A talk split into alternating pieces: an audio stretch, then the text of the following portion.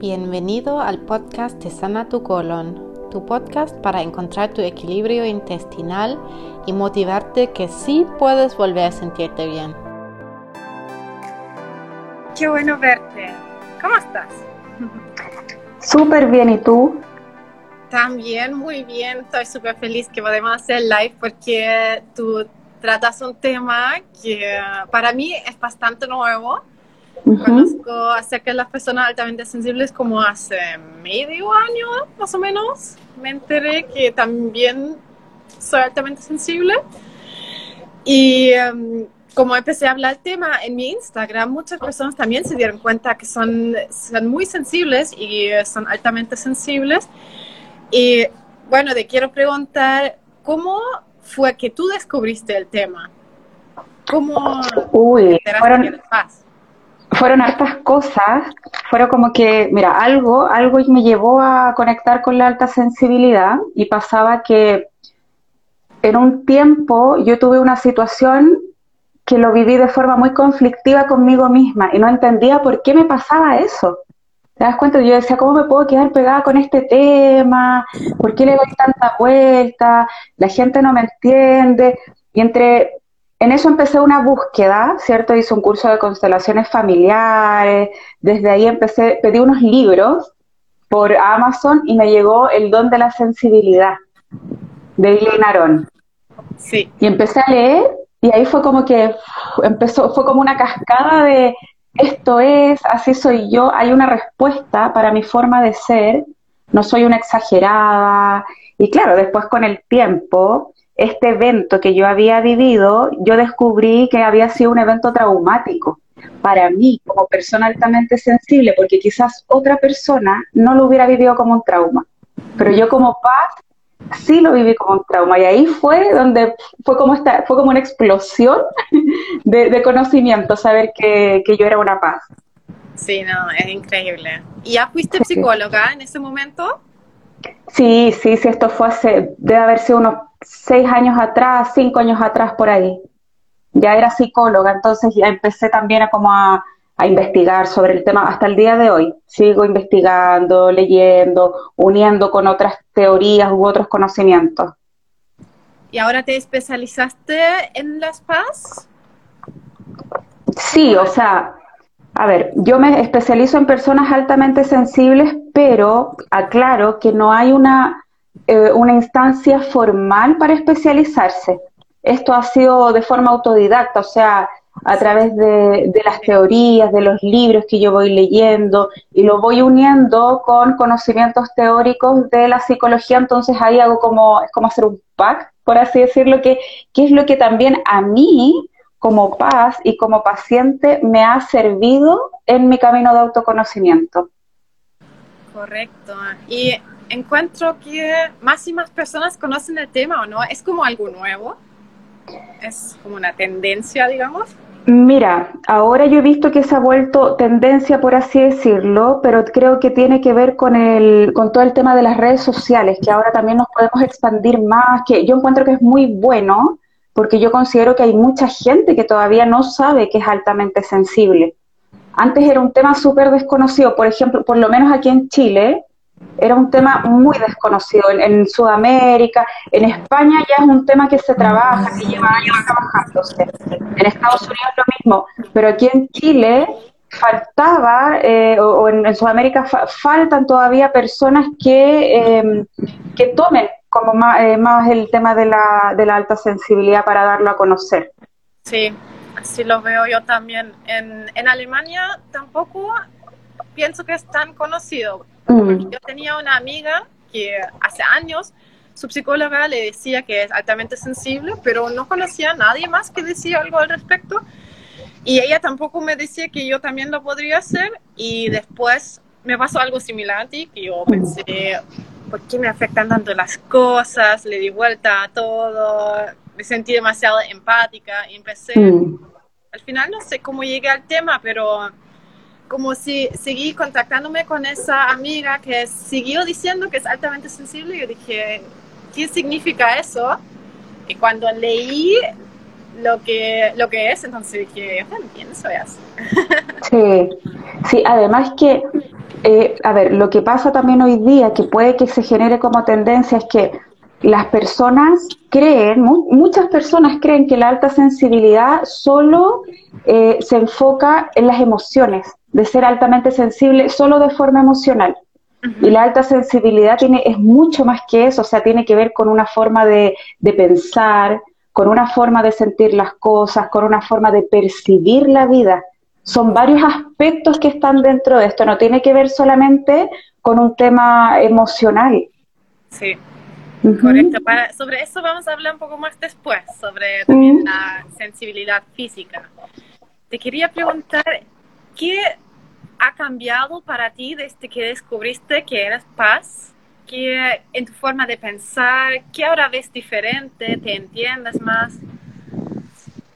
A ver, ¿qué ha cambiado? Yo creo que para mí y para muchas personas lo que yo he visto, el saber que uno es altamente sensible es como que te abren una puerta distinta.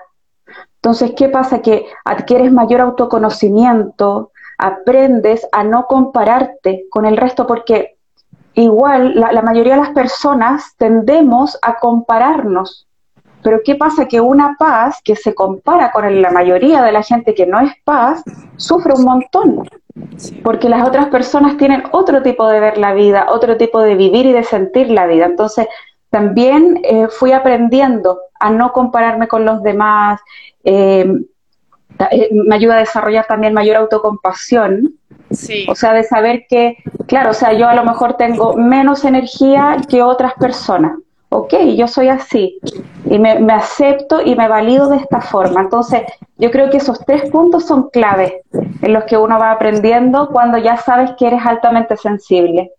Sí, y eso era una, una, pregunta que me hicieron mis seguidores de cómo ver lo positivo en ser altamente sensible, porque mm. me sorprendí porque mucha gente lo vio como algo negativo. En los comentarios del post mucha gente dice yo sufro de ser altamente sensible o claro, uno de repente sufre pero la gente no logra ver el regalo, mucha, mucha gente. Mm. Lo que pasa es que a ver, cuando uno sufre por la alta sensibilidad es por desconocimiento. Porque cuando uno recién descubre que es altamente sensible, ok, es como que se te enciende una lámpara, pero claro, vienes con todo un camino de que donde no sabías que eras altamente sensible y eso claramente que te hace sufrir.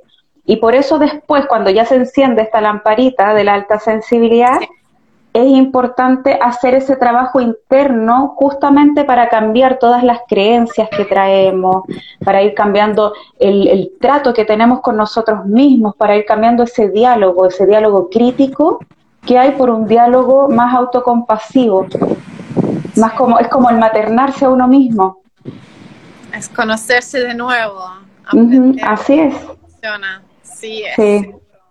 Yo lo he visto como algo muy positivo y estoy más tranquila, ahora no, no querer compararme, no querer ser diferente, o bueno, no siempre, pero mucho más que antes. Sí, de todas maneras.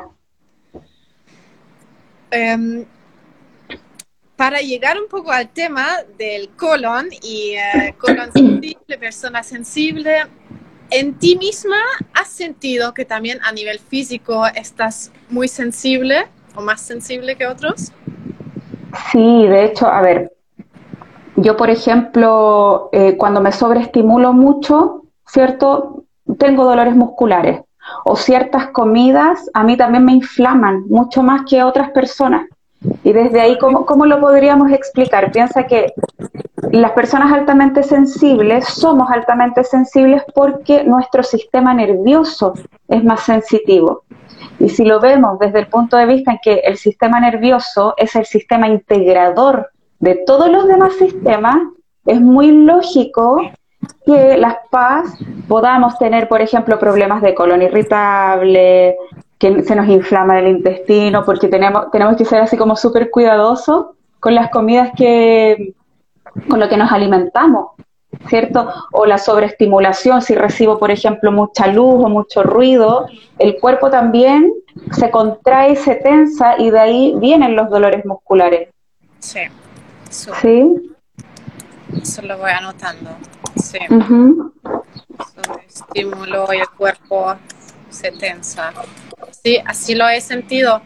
Y en, entre tus pacientes, digamos, ¿qué has sentido que hay algo que tienen muchas veces a nivel físico, algunas molestias causadas por la sensibilidad?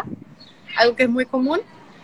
Mira, bueno, aparte del tema de la ansiedad, la depresión, lo que es muy común ya cuando pasa mucho tiempo en que no sabes a lo mejor que eres paz, entonces no, no adquieres como el autocuidado pertinente. Hay muchas personas que hacen eh, fibromialgia.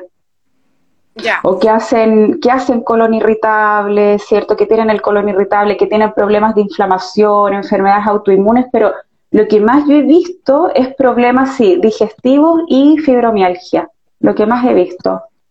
Es impresionante, sube. De hecho, em, yo antes, bueno, yo no sabía que era paz, pero me afectaban siempre mis emociones y siempre en mis consultas también cuento que em, en mi, mi, diagnóstico fue porque yo me no, no me cuidaba emocionalmente mm. y eh, vivía una vida súper estresada, con conflictos emocionales que estaban siempre ahí presentes y las empujé para un lado y realmente mi cuerpo no, no, lo logro aguantar porque ya era demasiado, me tenía que cuidar y eh, así lo tomé como una señal de que tenía que cuidarme porque me salió una inflamación grande, me diagnosticaron la enfermedad de Crohn mm. y eh, lo veo como algo que mi cuerpo me dijo, ya, tienes que cuidarte, si no, no puedes seguir así y lo hice sin saber que era paz ni nada, pero me di cuenta inmediatamente que me sentía mejor, si me sentía bien de la cabeza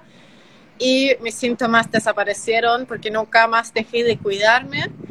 Y lo mismo ahora, cuando siento que vuelven dolores abdominales que no sean con la comida, entonces yo sé que es emocional y eh, inmediatamente tomo la decisión de cuidarme y los dolores se van y lo encuentro mm. mágico cada vez. Es, y eso no me pasa solamente con la digestión, sino que me he dado cuenta con, con muchos síntomas, con dolores de muñeca, con dolores de espalda.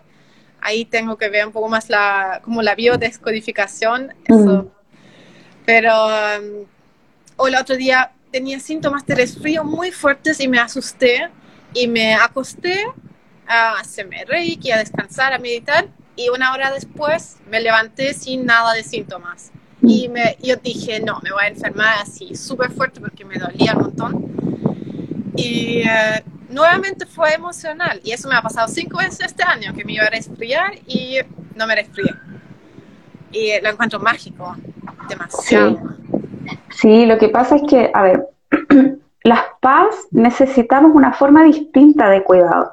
Piensa que nosotros estamos enfocados, estamos eh, eh, criados, ¿cierto?, bajo un modelo social que es súper exigente. Sí. O sea, y las paz solemos ser más autoexigentes todavía, porque somos más concienzudas, porque esto que le damos vuelta a todo, entonces, en este modelo de autoexigencia, claro que nos sobrepasamos, sobrepasamos nuestros límites y llegamos a hacer este tipo de sintomatología. Pero después cuando uno va aprendiendo, vas aprendiendo que, ok, mi, mi, mi modelo de vida tiene que ser un poco más suave, tiene que ser más lento, tengo que aprender a detenerme cuando mi cuerpo así lo requiere. ¿Qué hace para cuidarnos? Sí. ¿Qué hacer para cuidarnos? Primero, o sea, si sabes que tú eres paz, primero empezar a trabajar en ti, en tu autoconocimiento. ¿A qué me refiero con esto? ¿Cómo reacciona tu cuerpo frente a distintos estímulos? Ya, las comidas puede ser un estímulo, ok, ¿cómo reacciona mi cuerpo frente a tal comida? Me inflamo, ¿cierto? O, me dan ganas de ir al baño enseguida, o me da, no sé, eh, ¿cómo? Dolores abdominales. Dolores, claro. O, por ejemplo, no sé, los estímulos cuando hay gente, tus músculos se contraen, ¿cierto? O te relajan. Ir viendo siempre cómo el cuerpo responde frente a eso. El cuerpo es nuestra brújula. Las contracciones musculares son nuestra brújula, o sea, siempre van a estar en este movimiento. Se contraen o se sueltan. El sistema digestivo es lo mismo, se contrae o se suelta. Entonces, desde ahí yo puedo ir viendo, ok, en este ambiente o con estas comidas yo me siento mejor y las voy dejando en lo que a mí me genera bienestar versus lo otro que tengo que ponerle más límite. Pero tiene que ver mucho con eso de, de ver cómo tu cuerpo reacciona frente a los distintos estímulos. Súper de acuerdo con eso. De hecho, eso, em, en mis manuales que vendo enseño justamente eso de uno tiene que encontrar cómo le caen los alimentos, claro, en primer lugar, pero cuando ya tienes identificados tus alimentos, eso me pasa a mí y pienso que también las personas van a llegar al punto de que ya saben, le caen bien o mal los alimentos, ya si te cae mal algo, lo evitas, mm. pero si comes algo y todavía tienes problemas digestivos, entonces ahí hay que ver si es algo emocional. Y después trabaja de esa manera. Y eso, ahí la gente empieza a preguntar, ¿cómo se hace eso? ¿Cómo empezar a cuidarse ahí?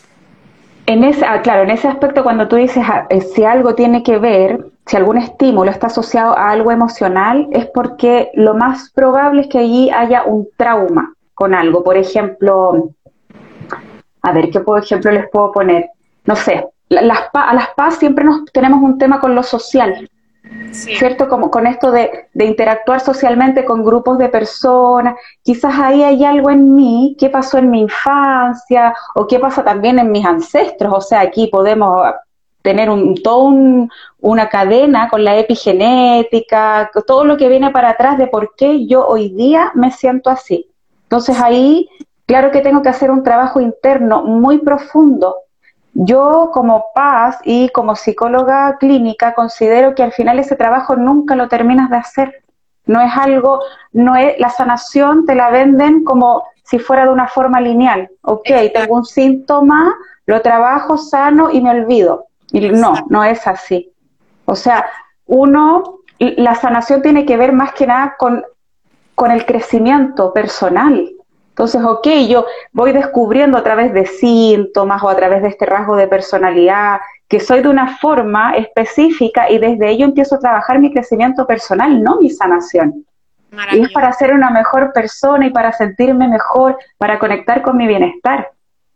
Es completamente cierto lo que estás diciendo. Es como, como me preguntan las personas y la enfermedad de Crohn tiene cura y oficialmente no tiene cura, pero es como cada uno tiene que cuidarse y mientras te cuidas, entonces em, tu cuerpo no tiene que enviarte síntomas porque lo estás, cuidando.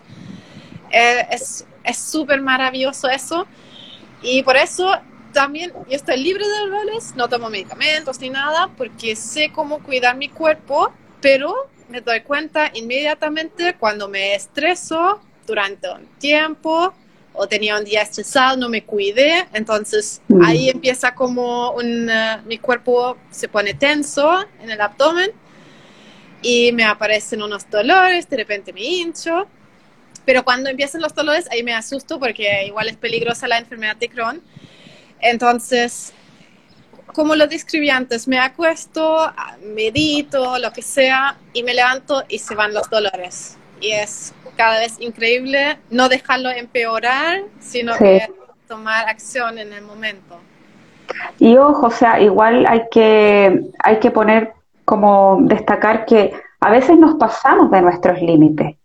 Y no es algo malo, no es como, porque hay mucha gente que dice, no sé, ya me pasé de mi límite y me viene un síntoma y empiezo a autocriticarme y autoflagelarme. Entonces, no, o sea, a todas las personas nos pasan y yo que soy terapeuta me salvo de eso. También a veces me llegan síntomas o tengo que, parar para em, poder volver nuevamente a, a, mi bienestar. Autoobservación, estoy Exacto. Sí. Maravilloso. El otro día tenía también una situación así que ni siquiera yo misma estaba afectada de una pelea familiar, pero estábamos mm. sentados en la mesa y se pelearon mi pareja con su mamá. y empezaron a pelear fuerte. Y yo dije nada, porque no era mi tema, no me, no, me enteré, no me enteré en, el tema, pero estuve al lado, al lado y sentí que cada minuto me hinché, me hinché más mm. y más. Y me llegaron dolores y yo no comía nada desde hace horas y sabía que no me iba a hinchar con eso. Y me hinché y me produjo unos dolores. Y eh, era, también lo vi inmediatamente como algo increíble porque 100% emocional, aunque ni siquiera estaba afectada, pero así absorbiendo las emociones de los otros y las penas y la pelea. Claro, y ahí, por ejemplo, si lo llevamos nosotros al tema de la alta sensibilidad, tiene que ver con, con el tercer pilar que habla de la empatía. A veces nosotros absorbemos demasiado por, nuestra capacidad empática los problemas de la gente o incluso lo que puedes ver en la televisión te afecta un montón. Entonces también hay, hay que ir filtrando, ¿cierto? De qué información yo me alimento, porque uno no solamente se alimenta de comida, también nos alimentamos de estímulos, nos alimentamos de la información que nos entregan las redes sociales, eh, la televisión, la radio, y todo eso me llega al cuerpo, mi cuerpo lo procesa de una forma eh, determinada. Cierto. ¿Qué recomiendas tú en, para momentos de esos sobreestímulos? A ver, para primero cuidarse, cuidarse antes de eso es aprender a filtrar ok, yo sigo, no sé, en las redes sociales, ¿qué cuentas voy a seguir que me generan a mí bienestar, con las cuales yo aprendo en las redes sociales? O también en la televisión, voy a ver televisión, realmente me hace bien, eh, qué cosas voy a ver tampoco como para, como para no vivir en una burbuja. ¿Cierto? Como también estar actualizada, pero de una forma que no, que no me intoxique de eso.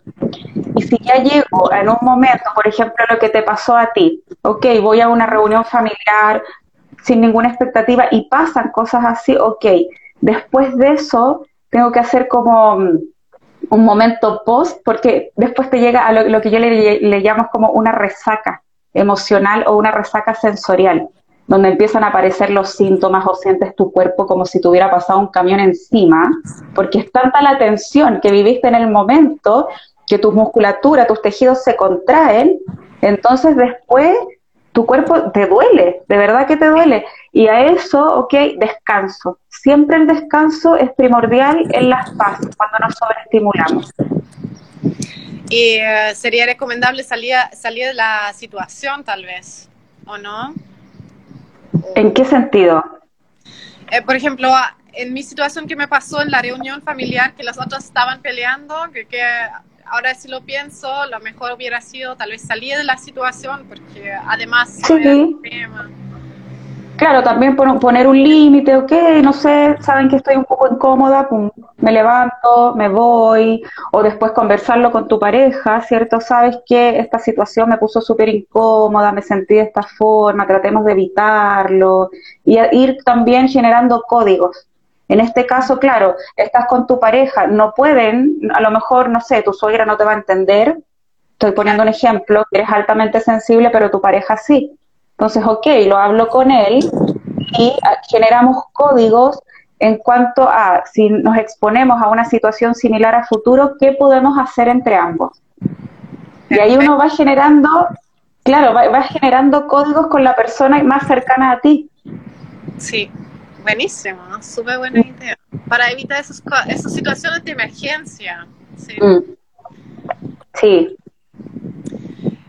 Voy a hacer ahora unas preguntas que tengo anotadas de la gente. Como, por ejemplo, bueno, primero voy a revisar aquí lo que tengo anotado y después podemos leer los comentarios un poquito también. Una pregunta es, eh, algo similar a lo que acabamos de hablar, ¿cómo hacer que no todo me afecte? A ver, más que no hacer que todo me afecte, esto tiene que ver con el trabajo interno, de ir trabajando primero nuestras creencias, nuestros límites también. Los límites son súper importantes porque nosotros al tener un sistema nervioso que es más sensitivo, es como que nos faltaran filtros, por así decirlo. En términos de estímulo, una persona que no es paz, por ejemplo, recibe cinco estímulos, de una vez nosotros recibimos 15. Sí.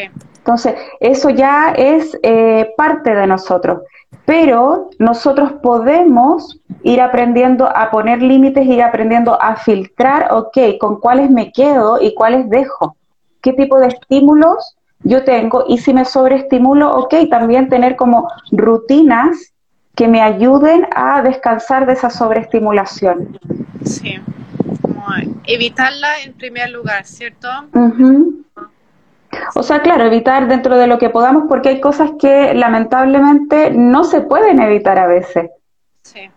Pero yo creo, o sea, yo soy una fiel creyente porque lo he vivido en mí, de que uno realmente puede crear una vida que te mantenga más saludable y que no te, no te exponga a tanto quizás conflicto, a, relaciones que son como que te intoxican más o información que te intoxica. O sea, yo creo que uno puede ir creando eso, pero es un trabajo, es lento.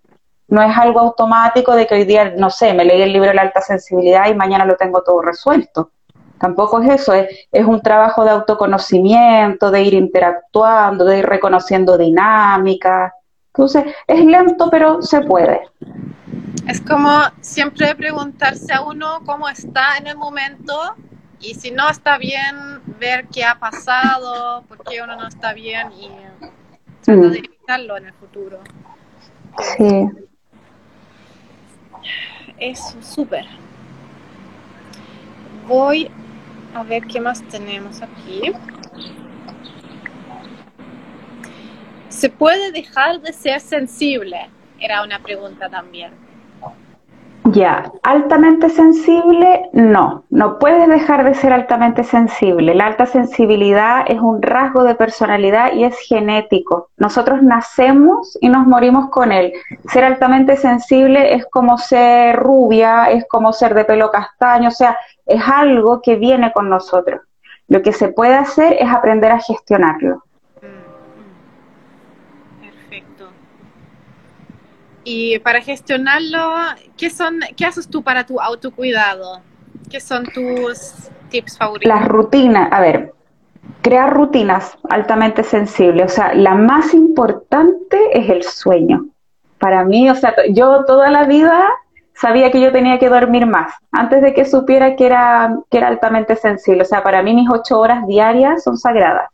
Sí. Y si duermo menos de ocho horas, trato de darme la posibilidad de dormir siesta. ¿Por qué? Porque si yo no duermo esas ocho horas diarias, estoy mucho más expuesta a sobreestimularme. Por ejemplo, a mí me pasaba en la universidad que yo no sabía que era altamente sensible, mis compañeras se reían de mí porque yo les decía, yo necesito mis ocho horas diarias y no me voy a amanecer haciendo la tesis, yo necesito dormir. ¿Qué me pasaba si no dormía esas ocho horas diarias? Una vez me acuerdo que me amanecí haciendo la, la tesis, qué sé yo, y al otro día me daba miedo cruzar la calle porque me sobreestimulaban los ruidos de los autos y andaba tan asustada que estuve al borde de las crisis de pánico.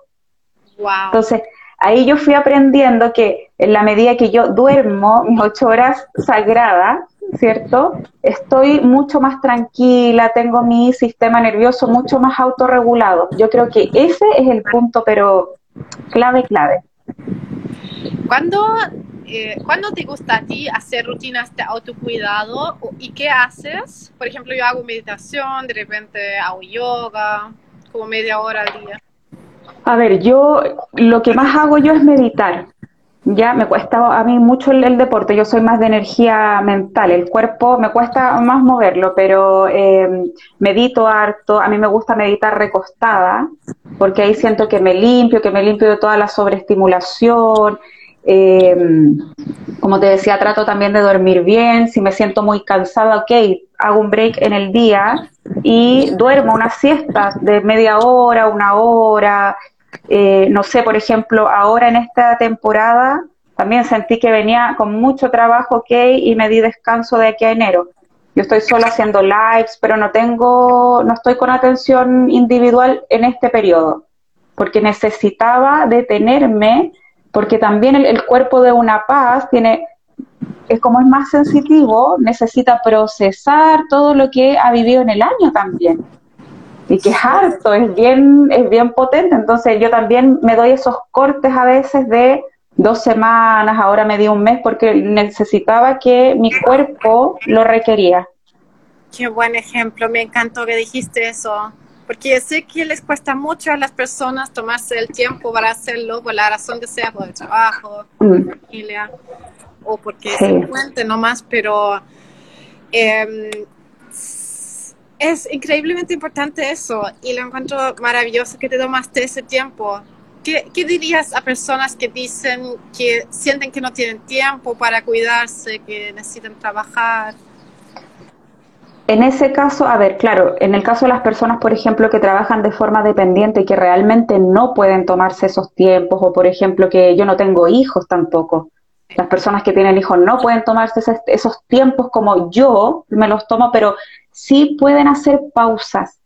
Y a veces las pausas no, no, necesitan ser de un mes, pueden ser pausas pequeñitas, pero pausas conscientes. Ok, me voy a tomar media hora, ¿cierto?, de mi día. O sea, si estoy, por ejemplo, con teletrabajo, ay, espérame, me está sonando el, me estaba sonando el celular. Si estoy con teletrabajo y estoy todo el día, frente a un computador, ¿cierto? Ok, me puedo tomar una media hora para tomarme un té, para salir, no sé si vivo en departamento, para salir por el balcón y poder relajarme, poder desconectarme de la pantalla y conectarme con el mundo real también. Que hoy día estamos muy conectados al tema virtual, entonces también conectarme con el mundo real porque eso nos ayuda a enraizar, a traer la, a enfocar la energía al presente me encantó la palabra desconectar. Como que estamos conectados con todo y literalmente nos desconectamos. Sí. O por ejemplo, en el caso, ahí cuando dicen es difícil cuando se tiene hijos, sí, eso a mí me lo han, me lo han comentado mucho. Y el tema de los hijos, yo creo que también ahí tienen que, como el tema de los códigos de pareja. Se escucha un tren. ¿Ah? Se escucha un tren ahí, espero que no. Ah. Eh, el, tema de los códigos de pareja también, crear códigos con el papá de mis hijos para poder tener mis tiempos libres yo también como mujer y que mi, mi pareja también me ayude en la crianza. Sí. Porque es lo más saludable, o sea, también necesitas esos tiempos fuera para poder organizar tu sistema nervioso, porque eso también ayuda en la crianza de tus hijos. O sea, si mi sistema nervioso como paz, sobre todo, está desregulado, y lo más probable es que las PAS tengan hijos que son altamente sensibles, entonces también los vamos a desregular a ellos sin querer, sin intención. Sí, si no estamos bien nosotros, entonces cómo podemos entregar algo, algo bueno o el, caso ideal a los otros. Sí. Súper. Déjame leer un poquito más. Una pregunta que ya leí como dos o tres veces, ¿cómo sé si soy altamente sensible? Están preguntando. Ya, para partir, bueno, pueden ir a mi perfil, hay un test que sale, es el test de Elaine Aron, que es ella es la descubridora de este rasgo, y ahí pueden, es un, test de preguntas sí, no, y al final les va a salir los resultados. ¿Ya? Esa es una forma.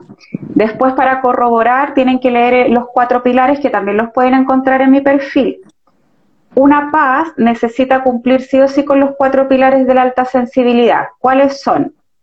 El, primer pilar es em, esta, esta, forma que nosotros tenemos de, la, en la profundidad del procesamiento de la información.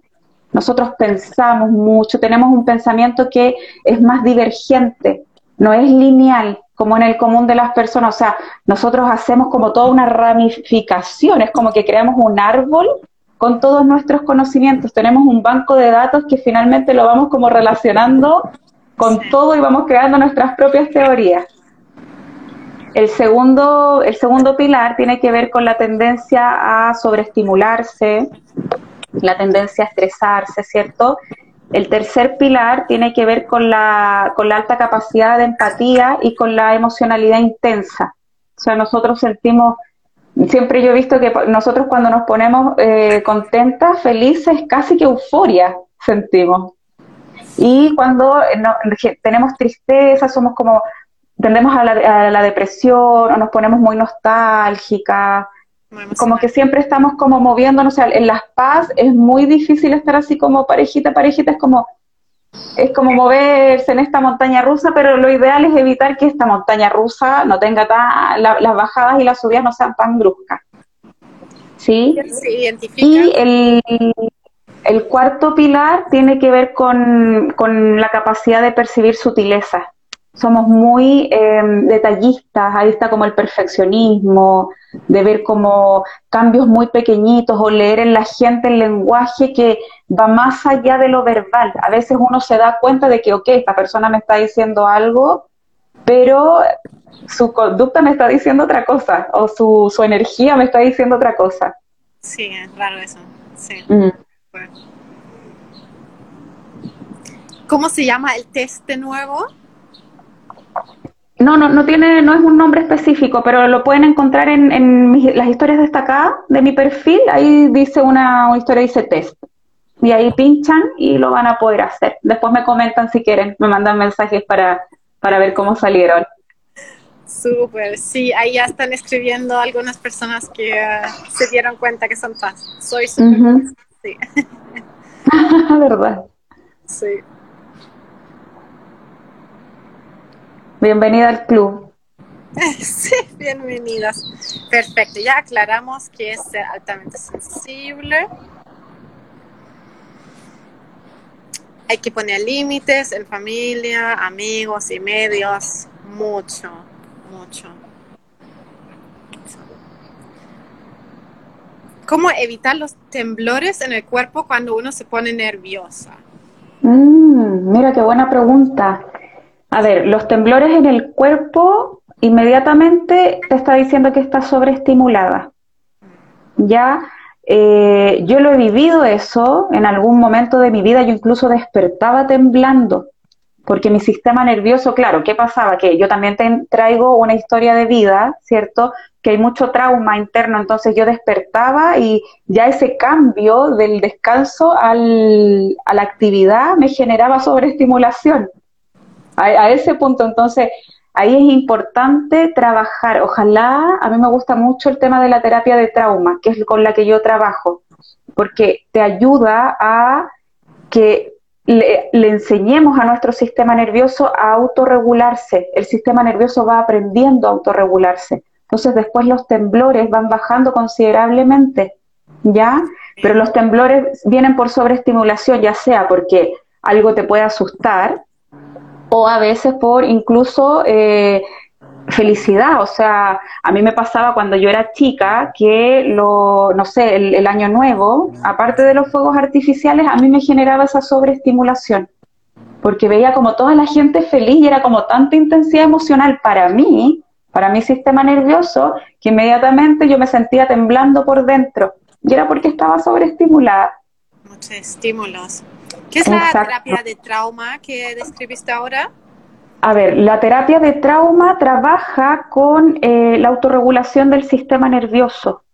Le va enseñando a través de movimientos conscientes, podemos trabajar a través de visualización.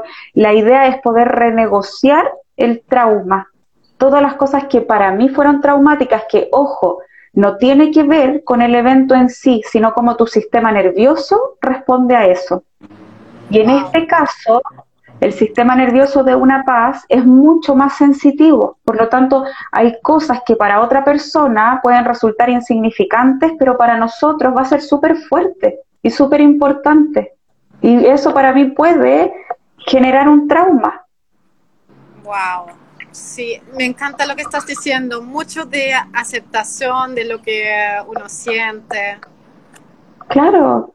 O sea, es como te voy a poner un ejemplo. Puedo ir caminando, ¿cierto? Y veo que atropellan un, animalito en la calle. Yo como paz puedo quedar con eso marcada toda mi vida. Sobre todo si soy una niña altamente sensible, eso me puede generar tal miedo y tal impacto que de verdad puede ser incluso hasta terrorífico. O sea, se los digo porque me ha pasado. Y para otra persona puede decir, ay, pero si es un animal, ya, da lo mismo. ¿Y qué pasa? Que en, este balance, esa persona que lo vive de esa forma va a invalidar tu emoción. Y tú lo estás viviendo de una forma súper intensa. Entonces, desde ahí también es importante a qué eh, tipo de terapias, por ejemplo, yo acudo o con qué tipo de terapeuta.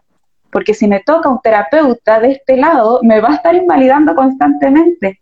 En cambio, si yo como paz voy, acudo a una terapeuta que es altamente sensible, va a empatizar de tal forma conmigo que inmediatamente va a validar mi emoción, me va, a me va a hacer sentir que pertenezco a algo y me va a traer de vuelta, porque el trauma te desconecta.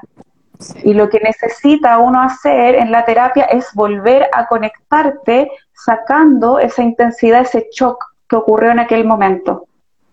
Wow. ¿Y eso lo trabajas tú y es con movimientos, dijiste, o es también como trabajo psicológico a través de eh, conversación? ¿Cómo uno se lo imagina? Con todo.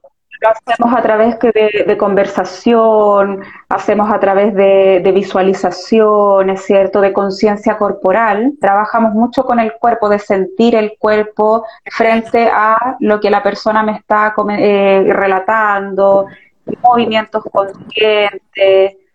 Yo siempre les doy sus tareas para la casa y para que también lo vayan poniendo en práctica en su propia realidad.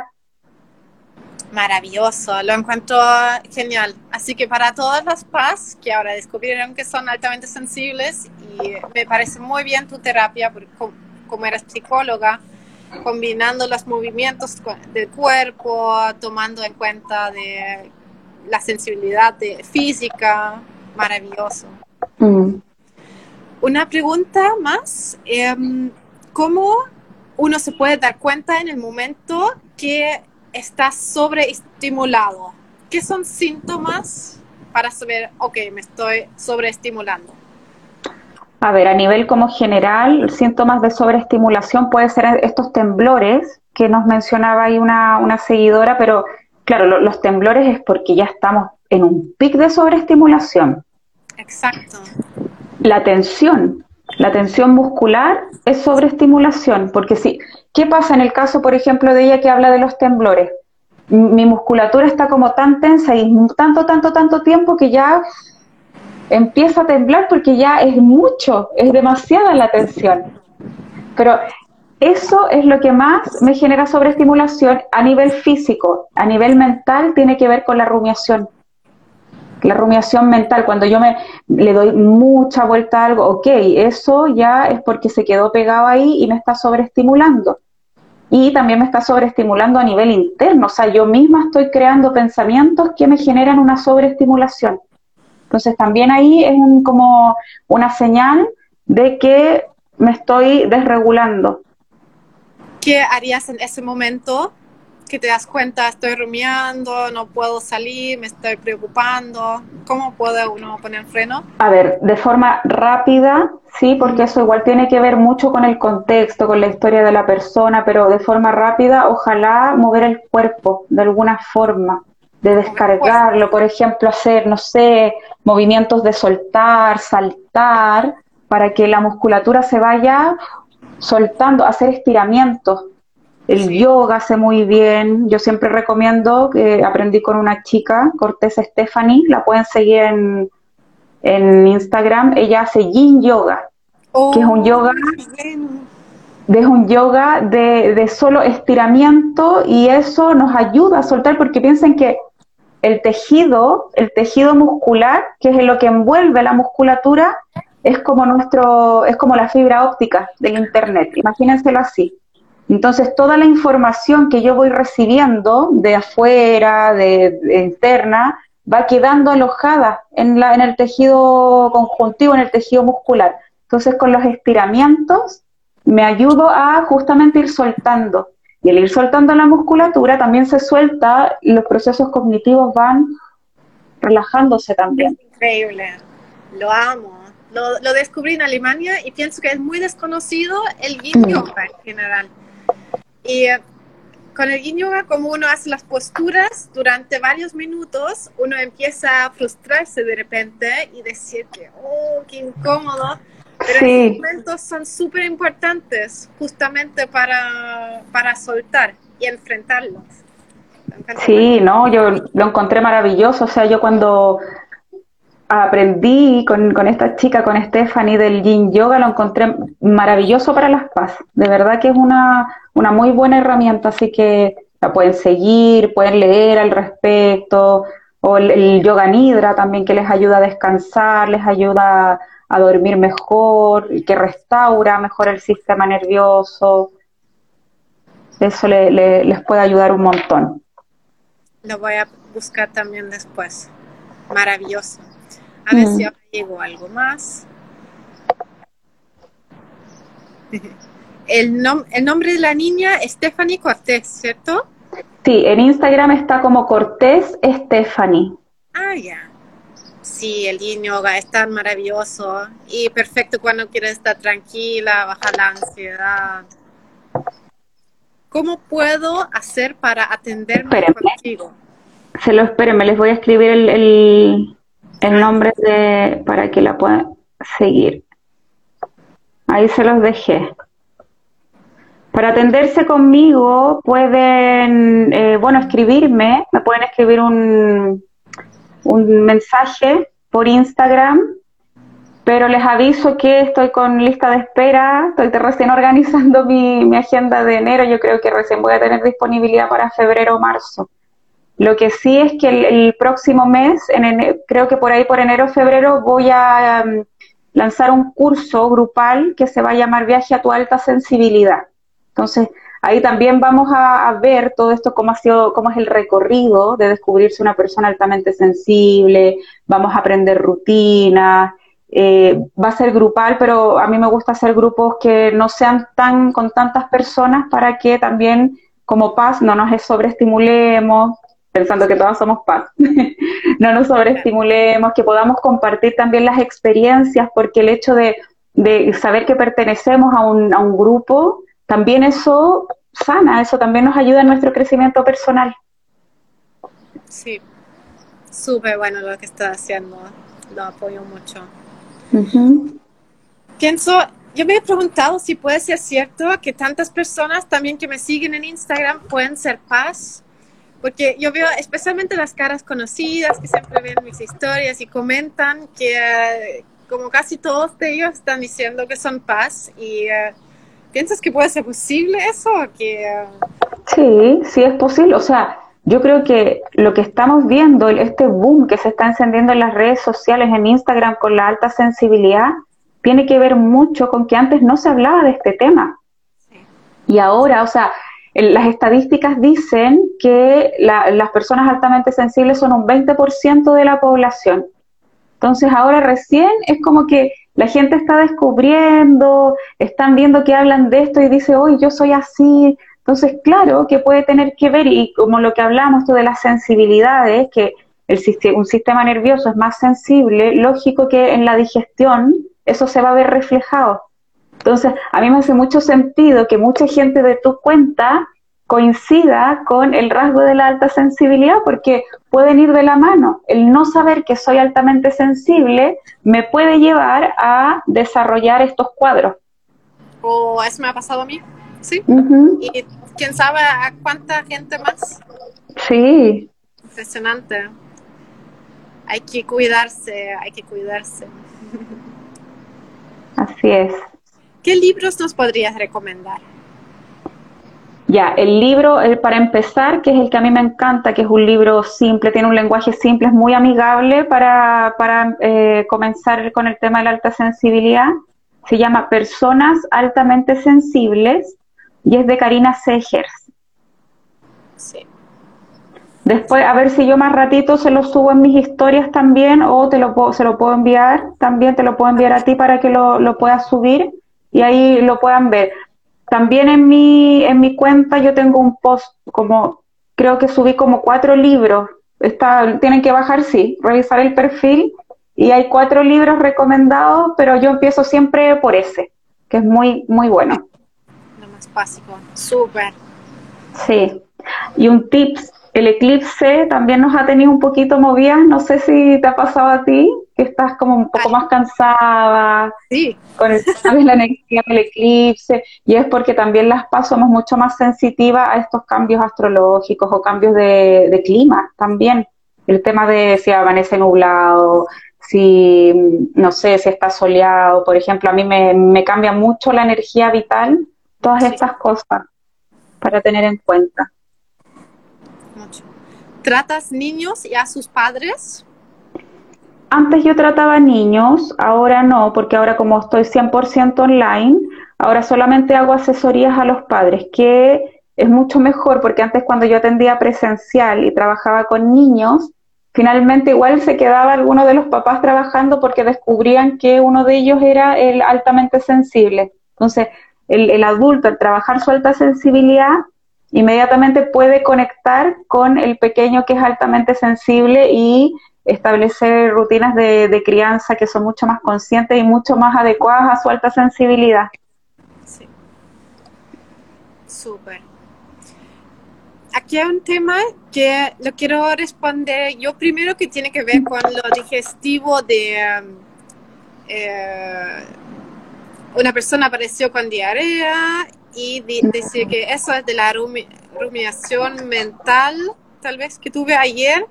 Em, ahí de mi experiencia personal puedo decir que completamente sí, si sabes que no fue por algún alimento que no toleras, que eso puede pasar, pero si sabes que no fue por, un alimento, entonces muy probable que es emocional, porque eso pasa con la diarrea mucho. Con el estreñimiento, eso tiene mucho que ver con la alimentación, pero la diarrea muy emocional. Si, mm. si ahí no tienes una intolerancia específica, entonces súper probable que es emocional, especialmente cuando tienes el colon más sensible. Eso es súper común y también de la hinchazón puede pasar, pero es la mayoría de las veces causada por intolerancias, algo de la alimentación que hay que revisar y analizar. Y, pero si eso no es el caso, entonces lo emocional. Súper importante. Eso, ¿qué hora tenemos? Mira, aquí ¿Puedo responder esa pregunta? Me, alguien me dice, Caro Olivares dice, ¿tengo que tener un trauma para atenderme contigo en la terapia? No, no, no es necesario. O sea, si quieres trabajar tu alta sensibilidad porque quieres conocerte mejor, porque quieres aprender tips, quieres asesorarte, está bien. No es necesario como que estés mal para ir a terapia. De hecho, nadie, aunque seas o no seas paz, no necesitas estar mal para ir a terapia. La terapia es para el crecimiento personal. ¿Cómo funciona una terapia para las paz que haces tú normalmente? ¿La persona viene con un tema o ustedes descubren los temas? Generalmente la persona viene con un tema. Generalmente pasa eso, vengo con un tema, no sé, por ejemplo, cómo gestionar esto, eh, estoy rumiando mucho o me afecta mucho tal cosa, y ahí vamos como decodificando, vamos viendo, o sea, todos los aspectos que puedan eh, estar ahí mm, influyendo en eso, ¿sí? Eh, cuando vienen, por ejemplo, solo para conocer el tema de la alta sensibilidad, claro, vamos hablando un poquito de lo que se trata la alta sensibilidad y vamos viendo los tópicos que nos cuestan más, ¿ok? Y le ponemos énfasis en, eso, en esos ítems y los vamos trabajando. Súper bien. Perfecto todos tendríamos que ir a terapia. Sí, totalmente de acuerdo. de acuerdo con eso. Cuando yo ando mal, mi hija no duerme. Interesante, ¿eh? ¿por qué será eso? Porque hay, a ver, piensa que no sé cuántos años tiene tu hija, pero si lo hablamos desde el punto de vista de la alta sensibilidad, nosotros hacemos mucha resonancia con las personas que tenemos cerca si son el, hijo o hija con alguno de sus padres, la resonancia es mucho más fuerte porque el sistema nervioso genera esa resonancia. O sea, a mí a veces me pasa incluso con mi pareja. Ni mi pareja se da cuenta de ciertas emociones y yo, te pasa esto, porque lo siento yo, mi, mi, mi, mi, sistema nervioso es tan resonante que puedo sentir su tensión, puedo sentir su malestar, puedo sentir que está feliz también. Entonces también ahí es como el cuidarse. En el caso de los niños, es normal que hagan resonancia porque están recién desarrollando el yo psicológico también. Hay un tema biológico y psicológico que está en desarrollo. Y entonces ellos siempre van a estar em, más, todavía no desarrollan el tema del límite, de la diferenciación con alguno de sus padres. Es lógico que sientan los síntomas y, si la mamá está sobreestimulada, lógico que a lo mejor va a estar como más hiperactiva esta hija o eh, no va a poder dormir por esta hiperactividad. Maravillosa esa conexión, sí. Mm. Tengo una última pregunta eh, que me llegó ahora, que mm, cuando estamos con personas, por ejemplo, en el caso de la pareja, o también pienso que puede ser en el trabajo, cuando las personas están muy cargadas emocionalmente y se, mm, están con sus temas, están mm. frustrados, ¿qué podemos hacer nosotros para que no cargamos esa energía de ellos? Mira, a veces uno sin querer, porque esto es, a ver, es algo que uno no, no maneja automáticamente, o sea, conscientemente, piensa que el sistema nervioso, por algo se llama sistema nervioso autónomo, porque automáticamente como que hace sus procesos. Entonces, a veces cuando uno toma esta emoción del otro, lo importante ahí también es darme cuenta y luego hacer un trabajo de limpieza, de limpieza energética, puedes hacerlo a través del deporte, a través de estos estiramientos que hablábamos, a través de la meditación, a través, o sea, ahí tienes que ver también lo que a ti te haga sentido, porque a lo mejor a ti te puede hacer mucho sentido hacer yoga para limpiarte energéticamente y a mí me hace mucho mejor salir a correr, porque suelto todo, ¿Te fijas? Entonces también tiene que ver con qué, cómo funciona mi organismo frente a estas cosas. Por eso es tan importante el autoconocimiento. Sí, sí, súper. Veo que a muchas personas les encantó toda la información que nos diste. A mí igual me encantaría subir este episodio como podcast para dejar que más personas lo vean después. Así que sube agradecida ¿Algo más que te gustaría decir? No, creo que, no sé, que la alta sensibilidad es todo un mundo, así que podemos estar ahí hablando. ¿Sabes qué? Ahora sí, si me vino un, tema. Hay un tema importante con el, tema intestinal de lo que tú trabajas, que genéticamente las personas altamente sensibles tenemos un, un, algo diferente en el gen de la serotonina. Y como tenemos la serotonina más baja, por eso nosotros tendemos a eh, deprimirnos más. ¿Y qué pasa? Que si lo hablamos desde el tema digestivo, el 90% de la serotonina se fabrica en los intestinos. Entonces también yo creo que por ahí hay un, sí, yo creo que por ahí también puede haber un tema que lo podríamos desarrollar más adelante. Es interesante algo así quería saber, porque me interesa demasiado el tema, quiero mm. estudiar un poco. Interesante ese punto.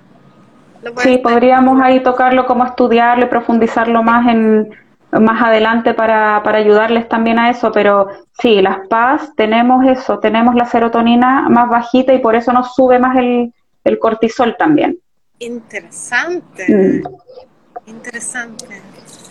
Maravilloso, Nati. Te doy las gracias por hacer este live. A ti. Súper. Mira, hoy las encontré gracias nueva seguidora tuya. Gracias, gracias Nubia. Súper. Qué bueno. Así lo dejaría. Súper. Feliz, feliz de este encuentro. Me gustó mucho la conversación. Me alegra que esto se esté divulgando, que la alta sensibilidad esté llegando a más personas y como saben, bueno, las seguidoras aquí de Sana Tu Color me pueden seguir en mi, en mi Instagram si quieren saber más al respecto. Súper, súper. Que estés muy bien. Tú igual, besitos.